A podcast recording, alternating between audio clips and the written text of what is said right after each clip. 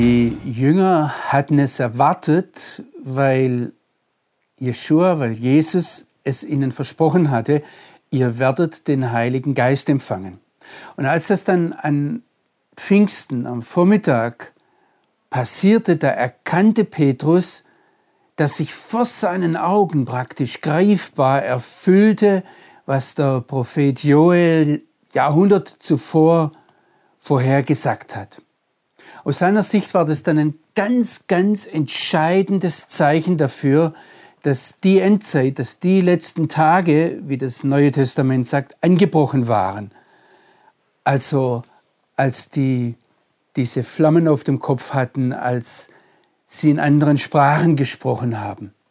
Da wusste Petrus, Jeshua hat die Verheißung des Heiligen Geistes vom Vater empfangen und dann weiter ausgegossen auf seine Jünger. Und deshalb ist es für uns, wenn wir uns jetzt Gedanken über die Endzeit machen, ganz wichtig, dass wir darüber nachdenken, wer ist der Heilige Geist, was bewirkt er, was hat sich damals an Pfingsten, als die Endzeit anbrach, verändert? Und welche Funktion hat der Heilige Geist in der Endzeit und was bedeutet das für uns heute? Ich werde diese Fragen nicht alle beantworten. Ich möchte Ihnen Gedankenanstöße geben und Sie werden nicht umhin kommen, immer wieder die Bibel selbst aufzuschlagen und selbst nachzulesen. Sie werden vielleicht noch ganz neue Dinge entdecken. Als Ausgangspunkt bei der Frage, wer ist der Heilige Geist, würde ich gern zu Johannes 3 gehen. Dort in den Versen 1 bis 12 begegnet Jesus dem Nikodemus und er erklärt ihm, wenn jemand nicht aus Wasser und Geist geboren wird, kann er in das Reich des einen wahren, lebendigen, einzigen Gottes nicht hineingehen. Immer wieder macht uns das Neue Testament Mut, Naturphänomene zu beobachten, um daraus geistlich zu lernen. Also Jesus zieht zum Beispiel die Vögel heran oder die Blumen und sagt, seht sie euch an. Oder er nimmt uns mit hinein in die Landwirtschaft, die damals allgegenwärtig war. Oder der Apostel Paulus gebraucht die Ehe von zwei Menschen, um etwas geistlich zu verdeutlichen.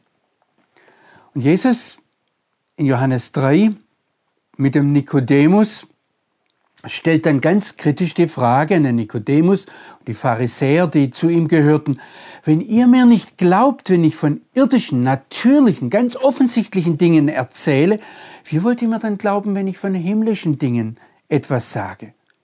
Also um seine Aussage von der Geburt von oben, von der Neugeburt, von der Wiedergeburt zu verdeutlichen, die der Nikodemus irgendwie nicht verstehen konnte, da zieht Jeshua den Vergleich vom Wind heran. Und er sagt, wenn jemand aus dem Geist geboren ist, dann ist er wieder Wind. Und dieser Vergleich zwischen Wind und Geist ist aus den Sprachen, die der Herr Jesus, die Jeshua sprach, ganz, ganz offensichtlich. Denn sowohl im Hebräischen als auch im Griechischen ist das Wort für Wind und das Wort für Geist dasselbe Wort. Also auf Hebräisch heißt das Ruach und auf Griechisch Pneuma, Pneuma, Pneuma. Wenn wir also den Geist verstehen wollen, den Geist Gottes verstehen wollen, dann ist es wichtig, dass wir den Wind ansehen, dass wir den Wind verstehen. Und ganz viel werden wir vom Geist Gottes verstehen, wenn wir in die Natur hineinsehen und den Wind sehen. Allein aus der Beobachtung des Windes werden uns ganz viele biblische Aussagen klar. Ich deute jetzt ganz viel nur an. Ich bin in den letzten Wochen durch die ganze Bibel hindurchgegangen, habe mir einmal alle Stellen angesehen, wo das Wort Ruach oder das Wort Pneuma, Pneuma vorkommt. Und ich, ich muss Ihnen ganz ehrlich sagen, ich komme mir so etwas vor, wie wenn ich in der Fülle der Stellen ertrinke. Aber es ist mir auch vieles klar geworden. Es ist faszinierend. Also zunächst mal ist der Ruach, der Pneuma, ein Hauch. Er ist nichts, er ist Nichtiges. Er ist nicht fassbar, nicht kontrollierbar. Das sagt Jeshua hier in Johannes 3. Er sagt, der Wind, der Geist, der Ruach, der Pneuma, der weht, der bläst, wo er will. Du weißt nicht, woher er kommt, du weißt nicht, wohin er fährt. Er geht einfach überall durch. Der Prediger im Alten Testament, der sagt, kein Mensch beherrscht den Wind. Niemand kann ihn einsperren. Probieren Sie es einmal, eine Box zu nehmen oder eine Schachtel, eine Büchse und zu sagen, so, ich fange mir jetzt etwas Wind. Dann gehen Sie raus und sagen, so, jetzt habe ich die ganze Büchse voll Wind. Niemand kann ihn einsperren. Und deshalb vergleicht der Prediger den Ruach auch mit dem Handeln Gottes. Er durchdringt alles, sagt der Hiob. Also wenn etwas, wir würden sagen, wasserdicht ist, würde man im biblischen Gebrauch sagen, dann muss es winddicht sein. Da kommt kein Lüftchen durch. Was jetzt aber wichtig ist, man kann den Wind nicht packen, er weht, wo er will, sagt Jeschua in Johannes 3, aber du hörst seine Stimme. Der Wind redet, der Geist redet.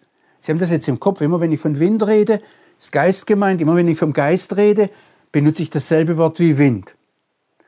Also das geht so fließend über, wenn ich von Ruach rede, vom Wind, der mir draußen um die Ohren bläst, und dann denke ich an den Geist Gottes, der redet. Es ist übrigens bei jedem Geist so, dass er dazu dringt, etwas zu sagen. Und wenn wir über das Wort Gottes nachdenken, dann können wir uns das ohne den Geist Gottes überhaupt nicht vorstellen. Der Ruach, der Geist Gottes, ist un untrennbar vom Entstehen des Wort Gottes, Wortes Gottes.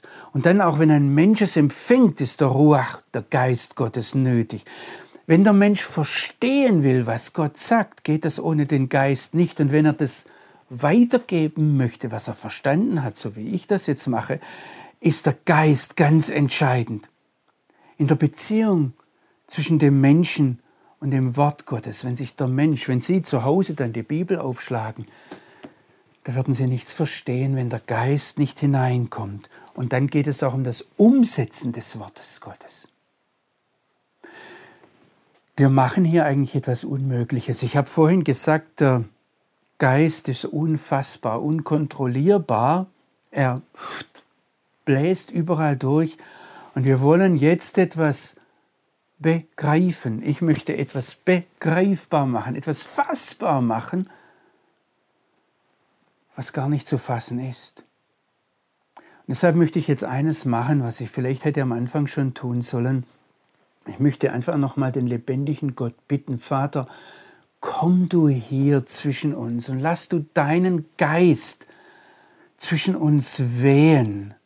Lass ihn gegenwärtig sein. Und selbst durch diese Technik hindurch, selbst durch das, dass Menschen mit Zeitverzögerung das hören, was ich jetzt sage, Herr, dass sie dich hören, dass sie deinen Geist spüren. Amen. Also da wo wir mit dem Wort Gottes zu tun haben, da läuft ohne den Geist gar nichts, würden wir heute sagen. Der Geist redet, der Geist lehrt, er sagt etwas voraus. Denken Sie nur an Lukas 12, äh, da sagt Jesus, wenn der Südwind weht, dann wisst ihr, dass es heiß wird. Das ist so hier im Nahen Osten in Israel. Wenn der Südwind weht, wird es heiß. Wenn der Westwind weht, wird es kühl. Also der Wind sagt etwas voraus. Er gibt Orientierung. Das ist ganz wichtig zu wissen. Der Geist gibt Orientierung.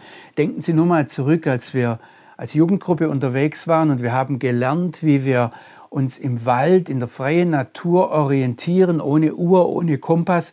Da mussten wir, das darf man heute bei der Corona nicht mehr, aber da mussten wir den Finger in den Mund stecken und dann hochhalten und wir haben dann gespürt, woher kommt der Wind und dann haben wir die Richtung wieder gefunden. Oder in der Bibel wird das Wort Ruach ganz oft verwendet, wenn es um die Windrichtungen geht. Der Wind gibt Orientierung. Er hat etwas Bedrohliches an sich. Oft wird von einem vernichtenden Wind gesprochen, dass er etwas zerbricht, dass er erschreckt, dass er zum Beben bringt, dass er erschüttert. Und deshalb hat der Geist, der Wind, auch immer etwas mit Gericht zu tun. Ähm, wenn ich zurückgehe in der Bibel und frage, wer hat den Geist empfangen, dann waren es ganz oft die Richter, auf die Gott seinen Geist ausgegossen hat und sie dann befähigt hat, sie zu, also das Volk zu richten, das Volk anzuleiten, ihm Orientierung zu geben. All das steckt drin, wenn wir nur in die Natur hineinsehen. Aber der Wind ist natürlich auch ein Gerichtswerkzeug. Und da denken wir jetzt daran, wenn wir noch einmal in die Landwirtschaft gehen und an die Erntezeit hineingehen, wenn Weizen geerntet wird, wenn Gerste geerntet wird, wird sie gedroschen. Das ist ein Bild fürs Gericht. Und dann kommt der Wind und unterscheidet zwischen Spreu und Weizen. Er reinigt, er dörrt, er trocknet aus, er verbrennt. Der Wind in der Bibel ist ein Fortbewegungsmittel. Da denken Sie natürlich gleich an einen Hiob, der vom Wind irgendwo hingebracht wird, vom Elia, bei dem seine Gegenüber dauernd Angst hatten. Er wird jetzt vom Geist vom Ruach entrückt oder beim Hesekiel spielt der Wind eine Rolle, der ihn dann einmal nach Babylon nimmt oder einmal nach an unterschiedliche Stellen bringt, in die Position bringt, als Prophet zu fungieren. Gott benutzt den Wind, um sich fortzubewegen. Am Ende des Jesaja-Buches, da heißt es, da wird ein anderes Wort gebraucht, da heißt es, dass Gott auf dem Sufa reitet, auf dem Wirbelwind, auf dem Sturm. Es gibt heute eine israelische Version vom amerikanischen Jeep, die heißt Sufa. Und ich frage dann manchmal etwas äh, belustigt, welche Automarke mag Gott. Das ist nicht Mercedes und nicht Audi, das ist dieses eigenartige Sufa-Fahrzeug. Ähm, der Messias kommt auf dem Wind. Philippus im Neuen Testament wird vom Geist weggenommen. Paulus plant seine Reisen im Geist. Der Wind wenn wir in die Bibel hineinsehen, rettet. Auch das ist eine Sache, die ganz zentral ist, wenn wir den Heiligen Geist bedenken. Durch den Wind senkt Gott die Sintflut, die alle Menschen vernichtet hat, oder er spaltet das Schilfmeer, er vertreibt die Heuschrecken aus Ägypten oder bringt den Israeliten in der Wüste Wachteln, damit sie was zu essen haben. Also ich möchte Ihnen da ganz viel Mut machen, dem Wind nachzudenken, ihn zu erfahren und dann zu fragen, was bedeutet das für, für meine Beziehung zum Geist Gottes?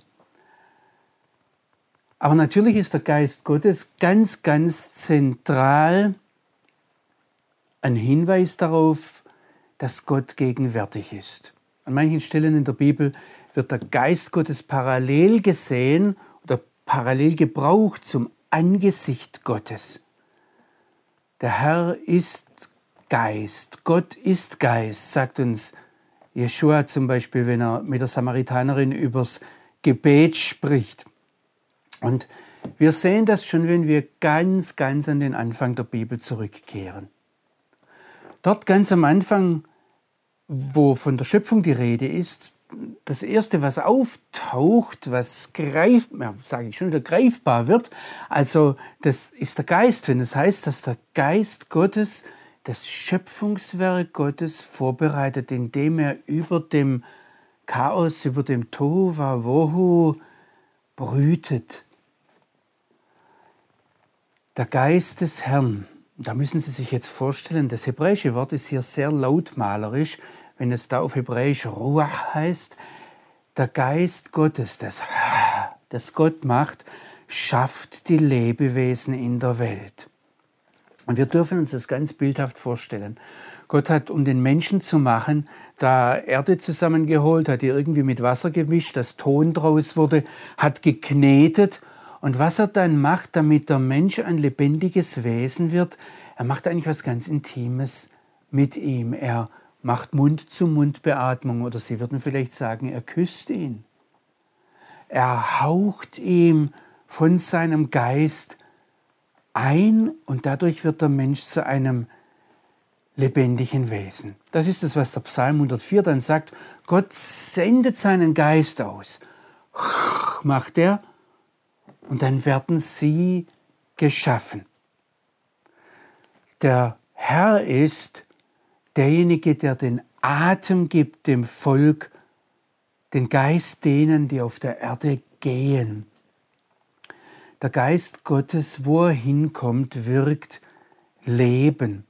Und wir müssen sagen, wenn wir in die Schöpfung hineinsehen, eigentlich ist alles Leben in der Schöpfung im Geist Gottes begründet. Alles Leben hat seinen Ursprung im Geist Gottes. Auch das Leben, das von Gott nichts wissen will, das gegen Gott rebelliert, das sein Wort missachtet, seine Gebote übertritt, ihn vielleicht sogar hasst.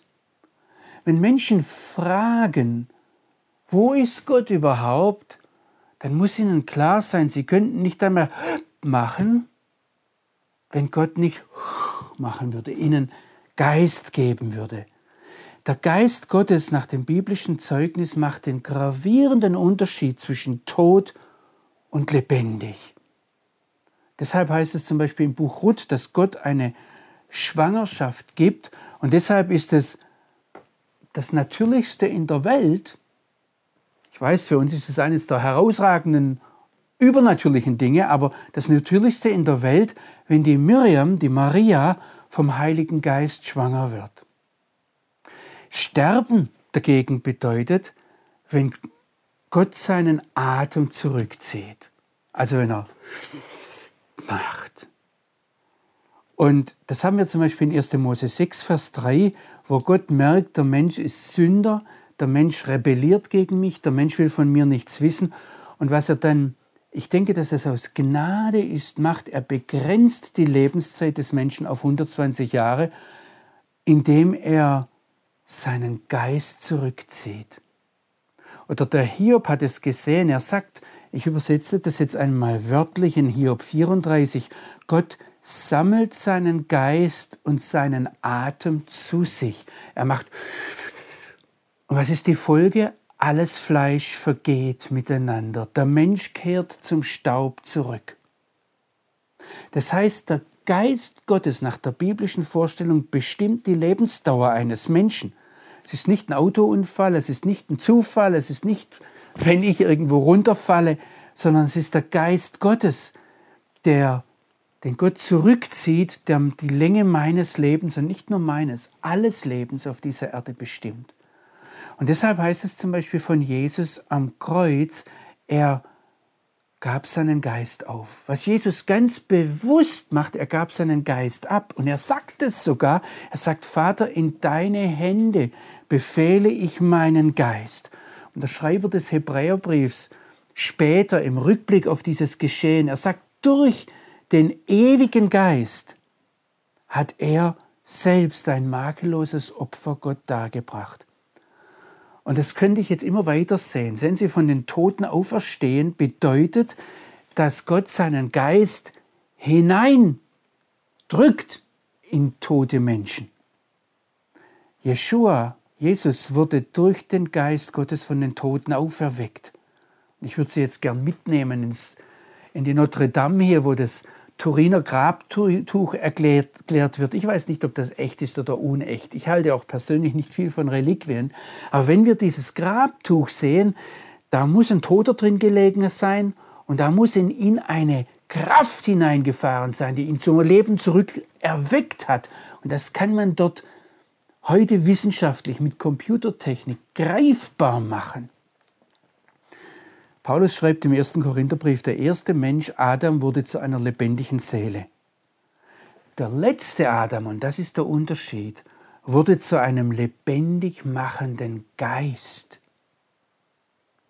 Und Jeshua vergleicht den Geist mit Strömen lebendigen Wassers, die vom Körper der Leute fließen, die an ihn glauben. Also ich habe jetzt nur ganz wenige Dinge angetastet, um zu zeigen, wer der Geist Gottes ist. Jetzt gehen wir zurück zu Pfingsten. Was ist da passiert? Als der Heilige Geist vor den Augen von Petrus und den anderen Jüngern ausgegossen wurde, Da müssen wir den Hintergrund vor Augen haben. Im, vor Pfingsten, wir würden sagen im, im Alten Testament, aber es geht bis ins Neue Testament hinein, also vor Pfingsten, da kam der Geist Gottes auf einzelne Menschen. Es wird vom Josef gesagt, vom Bileam, von Josua, von Othniel, von Gideon, das sind jetzt die ganzen Richter, ja, von Jiftach, von Simson, von Asariahu ben Oded, von Shaul, von Saul, dem König Saul und David.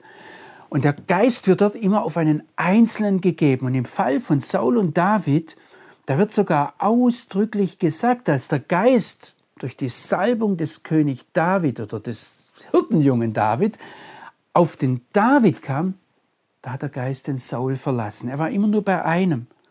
Und es geht dann die ganze Zeit weiter. Der Daniel ist einer, von, auf dem der Geist Gottes war, der Johannes der Täufer. Und dann heißt es von der Mutter Johannes des Täufers, dass der Geist auf sie kam. Oder dann natürlich der Knecht des Herrn. Wir wissen, dass Jesus der Gottesknecht ist und ich möchte Ihnen einfach an meinen Jesaja 11 vorlesen, was da über diesen Schössling, diesen Spross aus dem Baumstumpf Ischais geschrieben wird. Und achten Sie mal auf die Funktion des Geistes. Er ist ein Spross und trägt Frucht, also der Geist bewirkt Frucht aus seiner Wurzel. Auf ihm ruht der Geist des Herrn, ein Geist der Weisheit und des Verstandes, ein Geist des Ratschlags und der Stärke, ein Geist der Erkenntnis und der Furcht des Herrn. Und jetzt kommt eine schwierige Stelle. Ich übersetze das Ihnen mal wörtlich, so übersetzen es die Rabbiner, so übersetzt es der Talmud. Da heißt es, er riecht ihn, sein Gegenüber, in der Furcht des Herrn. Er sieht ihn nicht nur, er hört ihn nicht nur, er riecht ihn. Und in diesem Vahariho, da steckt der Ruach drin. Wenn Sie das Hebräische hören, dann hören Sie die Verbindung. Und deshalb richtet er nicht nach Ansehen seiner Augen, nicht nach dem, was seine Ohren hören, entscheidet er. Er richtet in Gerechtigkeit Niedrige, seine Beweisführung ist geradlinig für die Demütigen des Landes. Und jetzt kommt das andere, der andere Aspekt. Wir denken zurück, der Geist erschreckt, der Wind rüttelt, er zerstört auch. Und hier heißt es jetzt von dem Geistträger, er schlägt das Land mit dem Stab seines Mundes, mit dem Geist seiner Lippen tötet er Böse. Ich möchte Ihnen ganz viel Mut machen. Gehen Sie dem nochmal nach. Was wir festhalten an Pfingsten, vor Pfingsten wurde der Geist auf Einzelne ausgegossen. Jetzt an Pfingsten auf viele. Und das sieht der Petrus. Er sieht die ganze Schar von Jüngern. Viele, heißt es dort, alle wurden voll Heiligen Geistes. Sie fingen an, in anderen Sprachen zu reden, wie ihnen der Geist zu sprechen ausgab. Also das ist die erste Sache, die wir festhalten, wo in Pfingsten zu Beginn der Endzeit ein gravierender Einschnitt war. Plötzlich wurde der Geist ausgeweitet auf viele. Vorher waren es immer nur Einzelne. Und es passiert noch etwas Zweites mit Pfingsten. Es sind nicht nur viele, sondern jetzt kommt der Geist auch auf die Nichtjuden. Ich weiß, vorher war schon mal der Biliam, der auch ein Nichtjude war, von dem gesagt wurde, aber das war eine große Ausnahme. Generell ist es so, dass diese Verheißung der Ausgießung des Geistes Israel gilt. Und das wusste der Petrus, das wussten die Jünger. Und es war etwas ganz vom Hocker reißendes, etwas ganz atemberaubendes, als der Petrus dann in das Haus des Cornelius kam und er predigt dort und während er das Wort Gottes austeilt, fällt der Heilige Geist auf die Nichtjuden, die ihm zuhörten. Und das war offensichtlich das erste Mal, dass der Heilige Geist auch auf Nichtjuden in größeren Mengen fiel. Sie fingen ebenfalls an, in Zungen zu reden und vor allem den einen wahren, lebendigen Gott zu preisen. Und deshalb erlaubte Petrus dann auch, dass sie auf den Namen Jeschuas getauft werden. Wir sind seit Pfingsten, stellt der Paulus fest, Teilhaber an den Geistesgaben Israels. Und er sagt, durch den Glauben an den Messias Israels wurden wir im Heiligen Geist der Verheißung versiegelt. Und Der Apostel Paulus, das beschreibt er im Galaterbrief, ich kann da jetzt nicht näher reingehen, aber er sieht da einen Kausalzusammenhang. Er sieht, dass nicht ganz Israel vom Geist gepackt wurde, wie das eigentlich gesagt wurde, sondern Gott hat einen Teil von seinem Geist ausgegossen auf einen Teil von Israel. Und der Großteil Israels hat damals Nein gesagt zum Messias und deshalb kam der Geist zu uns Nichtjuden. Und Paulus sagt es so, in Jeshua haben wir durch den einen Geist jetzt Zugang zu dem einen Vater. Man kann den Geist da bin ich jetzt nicht näher drauf eingegangen, man kann den Geist Gottes betrüben, das wusste schon Israel. Man kann ihn lästern, man kann ihn belügen, man kann ihn testen oder versuchen böswillig, man kann ihm widerstreben, ihn auslöschen, ihn misshandeln. Ich überlasse es Ihnen, was es für den Geist, für den Ruach Gottes, des lebendigen Gottes bedeutet, wenn der Zauberer Simon Geld bietet, um die Vollmacht zu bekommen, den Geist Gottes zu verleihen. Vielleicht ist der Geist beleidigt. Ich weiß es nicht. Ich möchte aber jetzt eines ganz groß sagen. Wenn wir uns nach Pfingsten verhalten, im Blick auf den Geist, als lebten wir vor Pfingsten, dann betrüben wir den Geist. Dann dämpfen wir den Geist. Ich möchte es mit großem Ernst sagen, weil ich das immer wieder sehe, dass sich Menschen so verhalten, als sei der Heilige Geist auf nur Einzelne ausgegossen. Und sie laufen diesen nach, als hätten die das eine wahre. Eine bestimmte Menschenverehrung deutet darauf hin, dass wir nicht begriffen haben, was an Pfingsten passiert ist. An Pfingsten mit dem Geist wurde eine Vollmacht ausgegossen, aber auch eine Verantwortung. Ich möchte jetzt einmal sagen, damit Sie es verstehen, damit es jeder versteht. Sehen Sie, für die Predigten, die von den Kanzeln herunterkommen, sind nicht nur einzelne Prediger verantwortlich, die auf der Kanzel stehen, sondern ist nach der Ausgießung des Geistes, und denken Sie daran, was er mit dem Wort zu tun hat, dass er redet, nach der Ausgießung des Geistes auf alles Fleisch sind alle verantwortlich, die den Geist haben. Um das im Klartext zu sagen, sie bekommen von der Kanzel die Predigt, die sie herunterbeten. Jedes Volk hat die Regierung, die es verdient, sagen wir. Jedes Volk hat die Presse, die es bezahlt. Die Leute, die von einer Lügenpresse erzählen oder über die Journalisten schimpfen, zeigen mir, dass sie nichts begriffen haben. Jedes Volk hat das religiöse System, das es sich aufgebaut hat und am Erleben erhält. Das gilt, das galt nicht nur für das jüdische Volk zur Zeit von Jeschua, das gilt auch heute. Das gilt auch, wenn wir Deutschen ein mittelalterliches Landeskirchensystem am Leben erhalten. Das gilt, wenn wir uns verhalten als hätten wir diesen heilsgeschichtlich einschneidenden Schnitt, dieses Erlebnis von Pfingsten nicht begriffen. Was hat sich an Pfingsten geändert?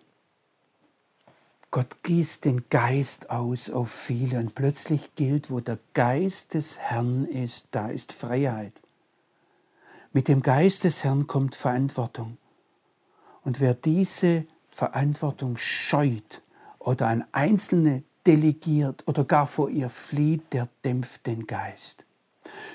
Schon vor Pfingsten war klar, dass ein Geist geprüft werden muss. Die Bibel ist ganz klar, dass Gott uns hineinsetzt in eine Welt, in der ein Kampf zwischen Geistern, also im für uns unsichtbaren Raum stattfindet. Schon vor Pfingsten galt, der Geist erforscht alles, der Geist Gottes, auch die Tiefen des lebendigen Gottes. Aber jetzt nach, dem, nach Pfingsten ist der Geist auf eine Gruppe von Menschen ausgegossen, aus, von allem Fleisch, Menschen. Und diese Menschen werden jetzt aufgefordert, prüft die Geister, glaubt nicht jedem Geist, Prüft die Geister, ob sie aus dem einen wahren, lebendigen Gott sind. Mir ist bei dieser Geist-Wortstudie in der Bibel aufgefallen, dass beim Hesekiel das ganz, ganz vorsichtig gebraucht wird. Der Hesekiel sagt nicht einfach, der Geist Gottes hat das gemacht, hat das gemacht und ich spreche jetzt im Geist. Das hat er an bestimmten Stellen sehr bewusst eingesetzt. Aber an anderen Stellen sagt er, ein Geist hat mich genommen und er spielt gewissermaßen seinem Leser zu, entscheide du, welcher Geist es war. Oder der Apostel Paulus, ich zitiere hier aus dem ersten Korintherbrief, der sagt, das, was ich euch jetzt gesagt habe, ist nach meiner Meinung so. Ich meine aber, ich habe auch den Geist, aber wie er formuliert, formuliert er sehr vorsichtig. Wir müssen das sehen. Zum einen werden wir zum Prüfen der Geister aufgefordert. Zum anderen, wenn jemand kommt und sagt, ich sage euch jetzt, ich habe es von Gott, da macht er jede Prüfung unmöglich. Und die Bibel gibt uns hier sehr viel an die Hand in den sehr feinen Formulierungen. Und sie gibt uns auch Maßstäbe an die Hand. Ich nenne hier nur zwei vielleicht. Das eine ist, dass niemand im Geist Gottes sagen kann, Jeshua ist verflucht und niemand kann, Herr ist Jeshua sagen, außer im Geist Gottes. Und immer wieder wird uns das Wort Gottes, das geschriebene, das schriftlich festgehaltene Wort Gottes als Hilfsmittel an die Hand gegeben. Der Schreiber des Hebräerbriefes sagt, dass das Wort Gottes scheidet zwischen Seele und Geist. Dort bekommen wir etwas an die Hand. Aber immer dran denken, das sind nicht Einzelne, sondern eine Gruppe. Und wenn ich als Einzelner etwas vertrete und Sie als Geistbegabte sagen, oh, das ist jetzt aber total verrückt, dann muss ich mir das vielleicht sagen lassen. Wenn aber Ihnen der Geist bezeugt, ja, so ist es, nimm das ernst, lebe das, dann ist es etwas, das außerhalb von dem liegt, was ich jetzt weiterzugeben habe oder ich weitergebe. Ich möchte zum Abschluss noch einmal hinsehen, wir sind an Pfingsten und wir sehen, dass der Geist ausgegossen wurde auf viele und dann für die Jünger, die jüdischen Jünger von dem jüdischen Jeshua, dem König der Juden oder dem König von Israel, war es ganz erstaunlich, dass er jetzt auch auf Nichtjuden ausgegossen wurde. Ich möchte noch mal für uns heute nach 2000 Jahren Endzeit zurückgehen und mich darauf konzentrieren, auf das Wirken des Geistes für und in und durch Israel. Und ich denke, dass es ganz wichtig für uns ist, anhand des Wortes zu sehen, dass dieses Wirken des Geistes bleibt. Was hat der Geist mit Israel getan oder was tut er bis heute? Also wir hatten das schon erwähnt, der Geist rettet. Er brachte die Heuschrecken über Ägypten oder führt sie dann wieder weg. Er spaltet das Schilfmeer.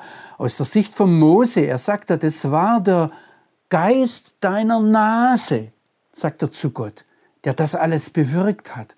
Dann auch, dass er die Wachteln, also das Essen, über die Israeliten in der Wüste brachte. Für Mose war klar, es war der Geist des Herrn, der Ruach Adonai, der das Volk Israel durch die Wüste führte. Und in Jesaja 27, Vers 8, da, da macht der Prophet auf Hebräisch ein ganz eigentlich eigenartiges Wortspiel. Er sagt, Gott hat das Volk fortgetrieben durch seinen heftigen Wind. Oder ich kann, wenn ich das mit anderen Stellen vergleiche, drauf kommen, dass ich sage, durch seinen betrübten Geist, durch seinen beschwerten Geist am Tag des Ostwinds. Wir könnten da, wenn ich das mit anderen Stellen vergleiche, auch übersetzen, Gott hat durch oder aufgrund seines deprimierten Geistes, weil sie ihn betrübt haben, das Volk vertrieben aus seinem Land. Und genauso, und das sehen wir an vielen Stellen, es ist der Geist Gottes, der das Volk zurückzieht in das Land. Also in Jesaja 34, Vers 16 heißt es, mein Mund hat befohlen und sein Geist hat gesammelt.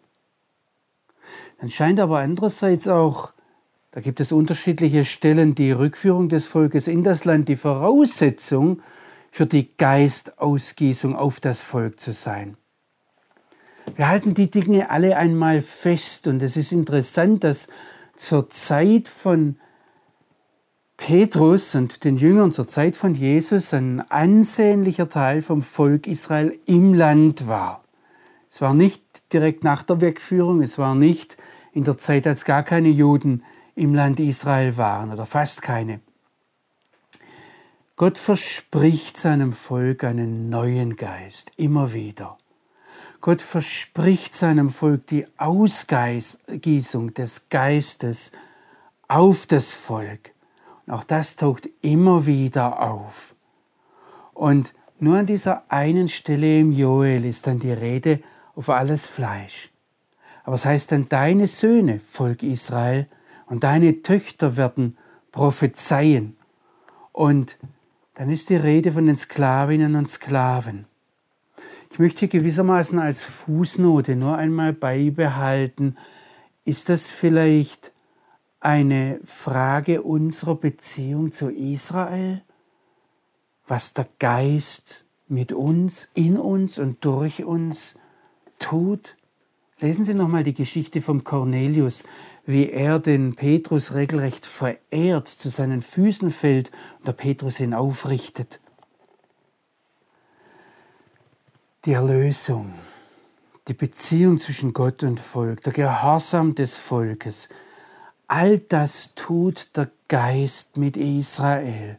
Und auch die Prophetie, dass das Wort ausgeht, die Torah ausgeht von Jerusalem und das Wort Gottes von Zion hat mit dem Geist Gottes zu tun. Wenn wir nochmal an den Anfang zurückdenken, ich habe gesagt, beobachten Sie die Natur. Geist, der Wind ist es, ganz oft in der Bibel, der den Regen ankündigt, gemeinsam mit dem schwarzen Himmel, Wolken, Sturm. Beim Elia zum Beispiel kündigen einen Regen an und bereiten dann vor, dass das Land grün wird. Und ganz genau so bereitet der Geist vor, dass das Land Israel wieder grün wird, wieder erneuert wird. Wenn die Bibel davon redet, dann, dann ist da auch von der Zusammenführung des Volk Israels mit dem Land Israel die Rede. Ich möchte Ihnen ein paar Stellen auswahlsweise kurz hineinnehmen. In Jesaja 32, da heißt es, wenn ausgegossen wird über uns ein Geist aus der Höhe. Und der Prophet macht hier ein Wortspiel, dieses ausgegossen werden, da steckt das Wort Jahr drin, das Wald bedeutet.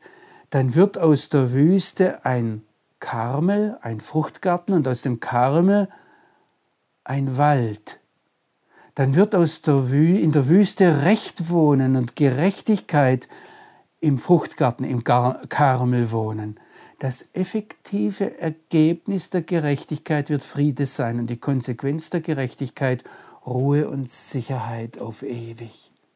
Sie merken hier, wie geistliche Aspekte zusammenfließen mit materiellen Aspekt, nach dieser Unterscheidung zwischen geistlich und materiell müssen wir, müssten wir jetzt nochmal bedenken, ja.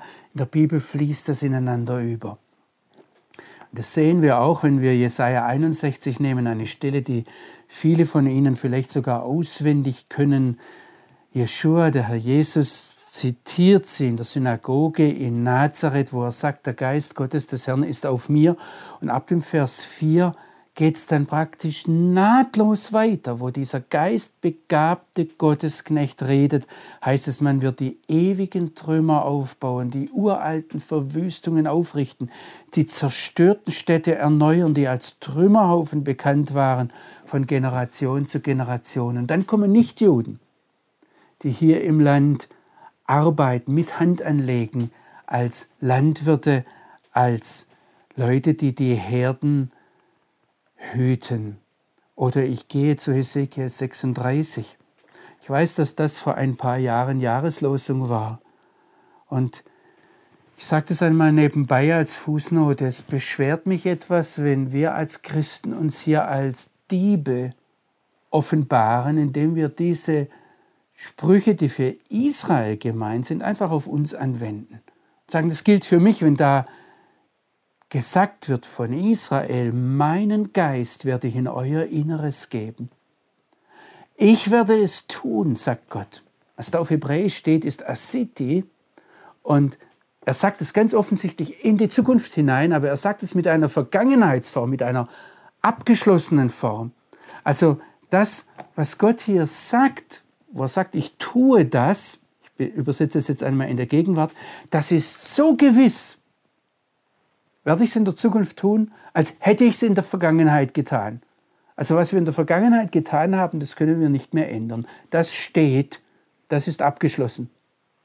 Und Gott benutzt hier diese Form, um zu sagen, ich werde es tun, ich bewirke es, was in meinen Satzungen steht, wird eure Lebensführung sein. Ihr, Volk Israel, werdet meine Rechte bewahren und tun, Ihr werdet wohnen in dem Land, das ich euren Vätern gegeben habe. Ihr werdet mir Volk sein und ich werde euch Gott sein. Ich werde euch frei machen von all euren Unreinheiten. Ich werde dem Korn zurufen und es mehren, so dass ich nicht mehr zulassen werde, dass es Hunger bei euch gibt. Ich werde die Frucht des Baumes mehren, genau wie den Ertrag des Feldes, damit ihr nicht mehr hinnehmen, akzeptieren müsst, die Schande des Hungers unter den nichtjüdischen Völkern. Das, was immer und immer wieder von den Propheten gesagt wird, dass Gott seinen Geist aussendet und das Volk ins Land gesammelt wird und das Land aufgebaut wird, grün wird, das entspricht dem, was wir in der Natur sehen, das entspricht dem, was der Psalmist in Psalm 104 sagt, da heißt es, du schickst deinen Geist, du sendest deinen Geist aus. Und was ist das Ergebnis? Das Angesicht, die Oberfläche des Erdbodens wird neu. Wir sollten das festhalten, was der Geist in der Bibel zuallererst einmal mit Israel tut. Und wenn Sie heute nach Israel kommen und sagen, ja, aber da ist viel Unreinheit, da ist kein Geist. Wenn der Geist auf uns ausgegossen ist und wenn es ein Geist der Gnade und des Flehens ist, dann sollte uns das eigentlich treiben, anstoßen, für Israel zu beten. Wenn die christliche Kirche seit 2000 Jahren behauptet, mit Pfingsten, mit der Ausgießung des Heiligen Geistes sei die Zeit für Israel vorbei, dann müsse Israel verdorren, dann muss das Volk vom Land getrennt werden, ist alles normal, ist alles okay dann hat die christliche Kirche, auf die eigentlich die den Anspruch für sich erhebt, den Geist Gottes empfangen zu haben, dann hat sie ganz offensichtlich eine Grundfunktion des Geistes Gottes im Blick auf Israel nicht verstanden. Und ganz offensichtlich hat sie eine Grundfunktion Israels für die Völker nicht begriffen. Der Apostel Paulus wusste das noch, Petrus wusste das noch, dass die Verheißungen des Geistes für Israel gelten.